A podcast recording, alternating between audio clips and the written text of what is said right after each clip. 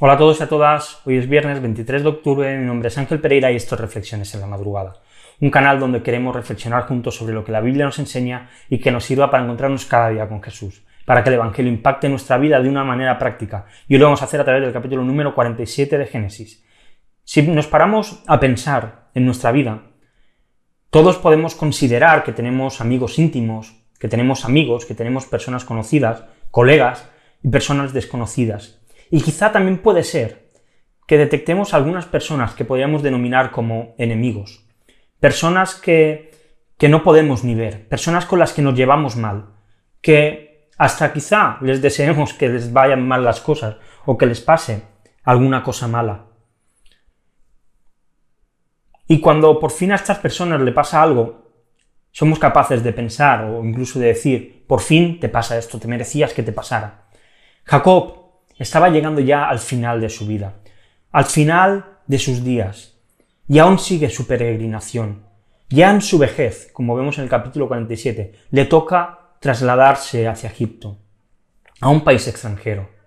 Pero allí su hijo era el segundo más importante del reino. Un sitio en el que los extranjeros tampoco es que fuesen demasiado bien vistos ni demasiado beneficiados.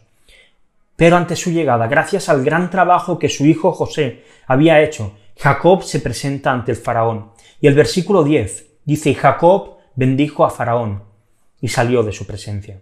Faraón tenía poder, Faraón tenía riqueza, Faraón tenía tierras, tenía ganados, tenía absolutamente de todo. Era el ser más poderoso de la tierra en aquel momento. Pero había algo que le faltaba. Él no tenía Dios. Y esto era un verdadero problema, era algo realmente grave consiguió un poquito de lo que Dios era, gracias a la bendición que Jacob, que Israel, le dio. Y es que la palabra bendecir literalmente significa alabar, significa engrandecer o ensalzar.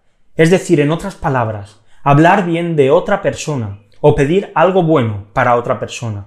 Maldecir, en cambio, es todo lo contrario a esto. Es muy sencillo bendecir a aquellos que nos caen bien.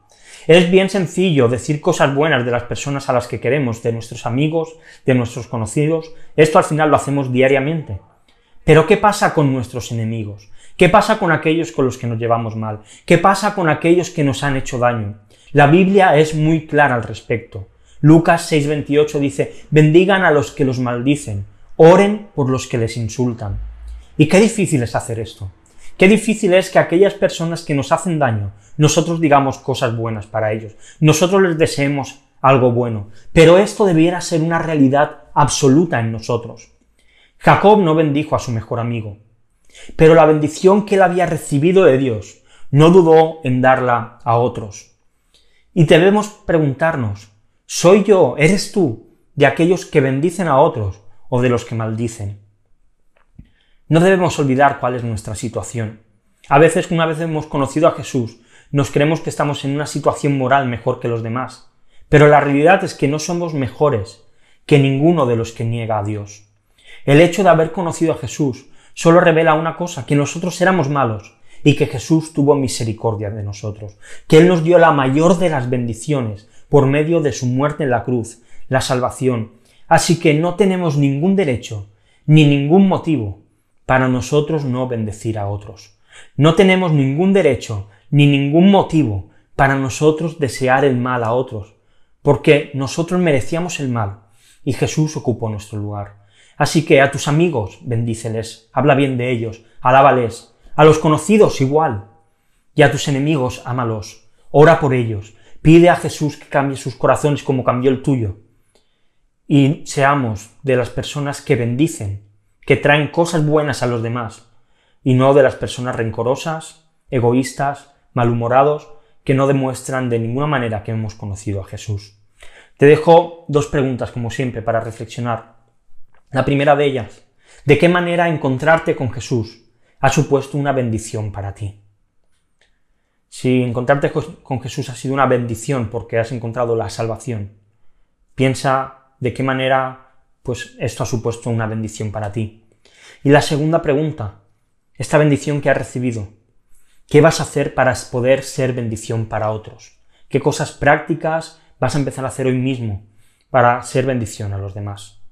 Como siempre te dejo los textos para leer hoy Deuteronomio capítulo del 7 al 11.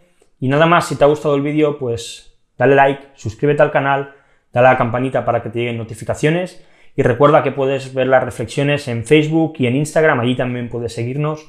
Puedes seguirnos también en Facebook y en Twitter y si prefieres pues escucharlo solamente, pues estamos en formato podcast en iBox, en iTunes y en Spotify. Y nada más, mañana volvemos con una nueva reflexión, ya acabamos la semana del capítulo número 48 de Génesis. Hasta mañana.